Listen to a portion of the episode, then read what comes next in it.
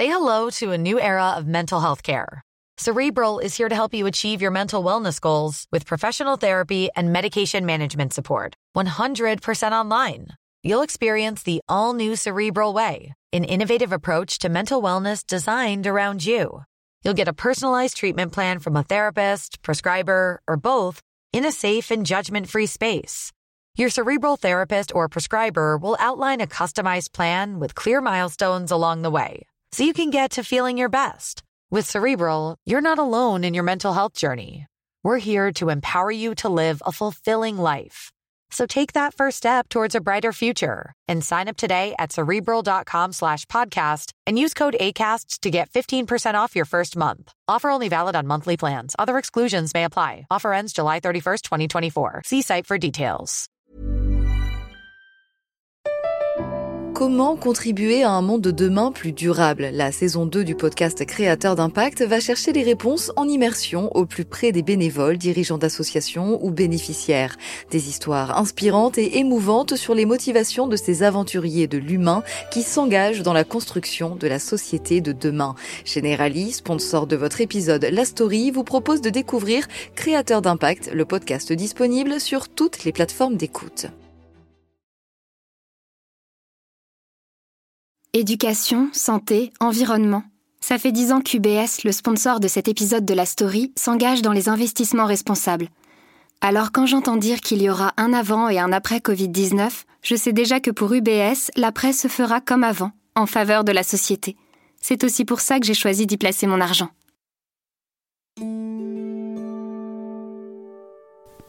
La story des échos se transforme. Ils ont connu la richesse et le pouvoir, mais ce n'était pas assez. Il leur fallait aussi la folie des grandeurs.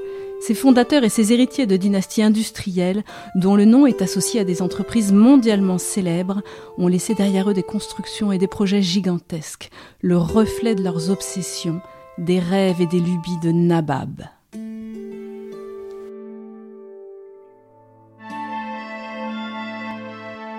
Londres, 14 novembre 1890. Ce jour-là, le Times publie sous le titre L'horrible affaire Jameson un article au contenu glaçant. Un Syrien du nom d'Assad Farhan y accuse nommément James Jameson, l'héritier des whiskies du même nom, d'avoir, lors d'une expédition au Congo belge, acheté une fillette pour la livrer à des cannibales. Reprise dans le monde entier, l'information fait l'effet d'une bombe. Son retentissement est d'autant plus fort que le principal intéressé n'est plus là pour se défendre. Il est mort deux ans plus tôt au Congo, emporté par une mauvaise fièvre. Épisode 2 Jameson, l'héritier qui aimait les cannibales.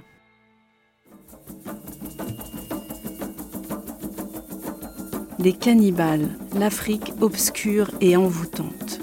L'histoire a tout pour fasciner le public. En cette fin de 19e siècle, le continent noir est encore une terre de conquête pour les Européens. Le colonialisme s'y déploie à grande échelle avec son lot d'exactions et de massacres.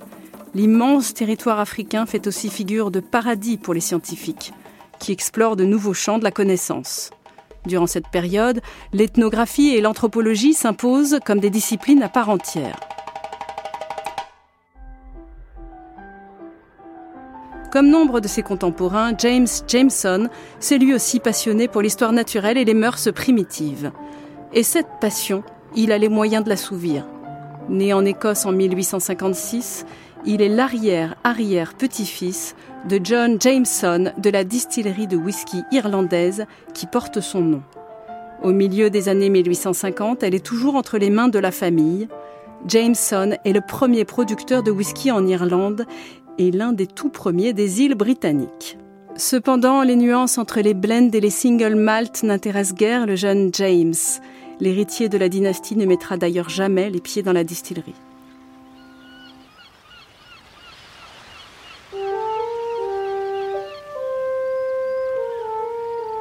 Depuis son plus jeune âge, cet homme sensible, à fleur de peau, éprouve un vif intérêt pour les voyages, les terres lointaines et les explorations. Sitôt ses études achevées, il choisit la carrière des armes pour partir aux Indes. Grâce à cette affectation, il entreprend de véritables voyages naturalistes à Colombo, Calcutta, Singapour et Bornéo. Assuré de toucher de confortables rentes de la famille Jameson, il finit par quitter l'armée pour explorer d'autres cieux. On le trouve successivement en Afrique du Sud, aux États-Unis, dans les montagnes rocheuses, en Espagne, en Algérie. Doté d'un coup de crayon très sûr, il croque la vie quotidienne des populations locales sur le vif. Rien ne le passionne plus que d'observer la façon dont les gens vivent. Mais une partie du monde manque encore à son tableau de chasse, l'Afrique centrale et de l'Est. Cette terre de légende dont on n'a pas encore percé tous les mystères. Une opportunité va lui permettre de s'y rendre sous bonne escorte, l'expédition de secours à Emin Pacha. Emin Pacha est un médecin allemand qui gouverne la province d'Équatoria au Soudan. Le territoire est en proie à des batailles avec le mouvement islamiste des Mahdistes. À Londres, la situation est jugée très inquiétante. L'Angleterre, qui exerce une tutelle de fait sur l'Égypte, et Bruxelles, qui gère le Congo, craignent les risques de contagion. À l'initiative d'une poignée d'hommes d'affaires, une expédition de secours est mise sur pied. La mission est confiée à Henry Morton Stanley, le célèbre journaliste et explorateur britannique qui a sillonné l'Afrique équatoriale quelques années plus tôt. Dès qu'il découvre le projet, James Jameson décide d'y contribuer à hauteur de 1000 livres sterling. Mais il ne s'arrête pas là. En même temps que 400 autres personnes, il se met sur les rangs pour participer directement à l'expédition en tant qu'officier et naturaliste. À sa grande surprise, sa candidature est retenue.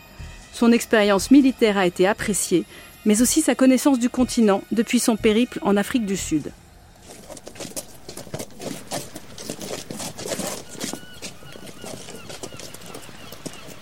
Le 25 février 1887, après de longs préparatifs, l'expédition s'ébranle de Zanzibar. Elle est forte de 389 hommes, sans compter les centaines de porteurs que doit fournir aux différentes étapes le célèbre marchand d'esclaves zanzibarien Tipo Tip. Il y a également des interprètes, dont Assad Farhan, le Syrien qui lancera bientôt de terribles accusations contre Jameson. On cherche à gagner Équatoria par le Congo. Hélas, pluie diluvienne, pénurie de porteurs, problèmes logistiques en tout genre, le voyage s'engage mal et prend beaucoup de retard. Afin de gagner du temps, Henry Morton Stanley décide de scinder l'expédition en deux colonnes. Une équipe avancée doit progresser rapidement vers Équatoria, tandis que l'arrière-garde demeurera quelque temps à Yambuya. Jameson est dans cette deuxième colonne.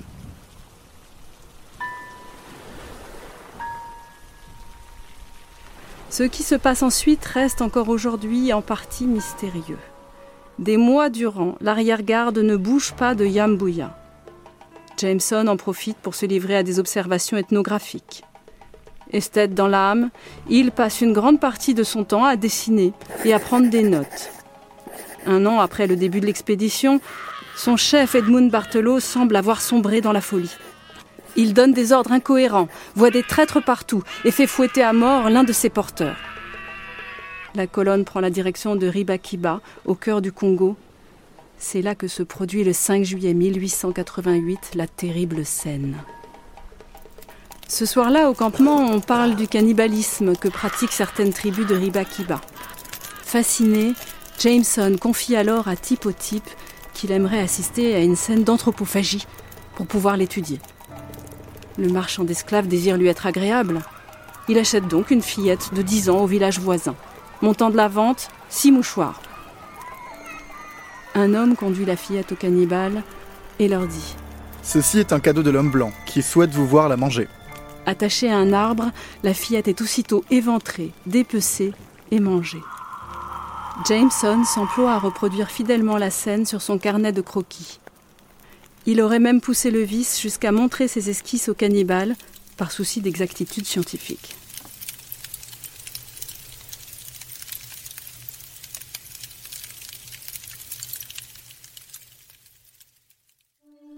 Tout cela est-il vrai ou bien s'agit-il d'un complot d'Assad Farhan désireux de régler des comptes avec Jameson, de salir sa réputation?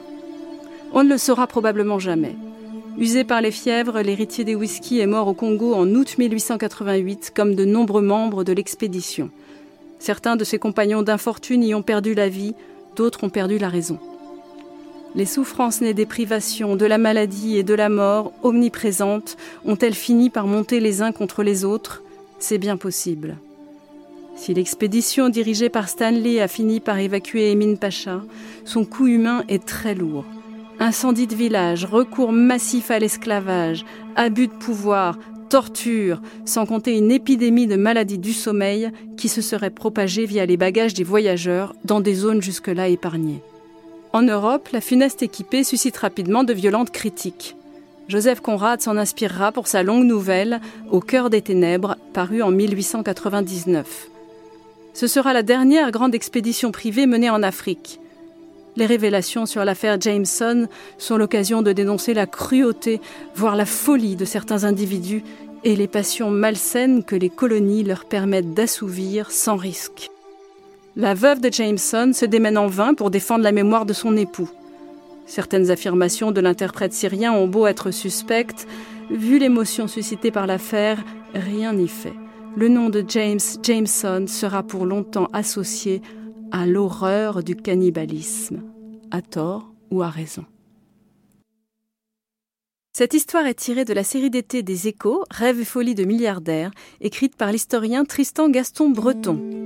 Ce podcast a été produit et réalisé par Jean-Philippe Louis avec la participation de Mathias Sarignon, Gabriel Nedelec, Fanny Guillaumard, Corentin Nicolas et la voix de Solveig Godeluc. N'hésitez pas à écouter tous les épisodes de notre série d'été sur vos plateformes de podcast. À très vite pour un nouveau rêve ou une nouvelle folie de Nabab. Pour l'actualité en temps réel, c'est sur leséchos.fr.